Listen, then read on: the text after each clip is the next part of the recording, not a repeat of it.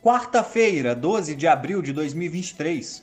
Boa tarde a todos. E no resumo dos mercados de hoje você confere. O Ibovespa encerrou o dia em alta de 0,64%, aos 106.890 pontos, após dados de vendas no varejo brasileiro mostrarem um avanço de 3,8% em janeiro na comparação com o mês anterior. Como outros destaques na ponta positiva, as ações da Brasil Agro subiram 2,22%, impulsionadas pela notícia de que a companhia negociou as partes remanescentes de uma fazenda de sua posse em Goiás por cerca de 417 milhões de reais. Na ponta negativa, as ações da Companhia de Saneamento Copasa, em queda de 1,93%, recuaram após a empresa anunciar a implementação de um novo programa de desligamento voluntário incentivado de funcionários, com vigência entre maio de 2023 e junho de 2024.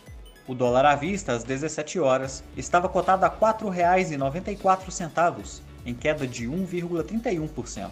No exterior, os mercados europeus encerraram em alta, com investidores locais aguardando dados econômicos da região que serão divulgados amanhã, como a inflação ao consumidor da Alemanha e produção industrial da França e da zona do euro.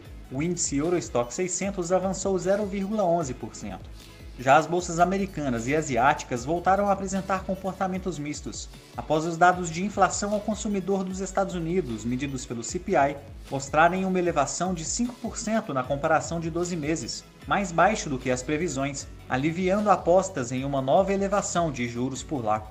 No entanto, na parte da tarde, a ata da última reunião do Federal Reserve evidenciou projeções de uma leve recessão na economia americana a ser iniciada até o fim de 2023, seguida de uma recuperação dos dois anos seguintes, pesando nos mercados na parte final do pregão.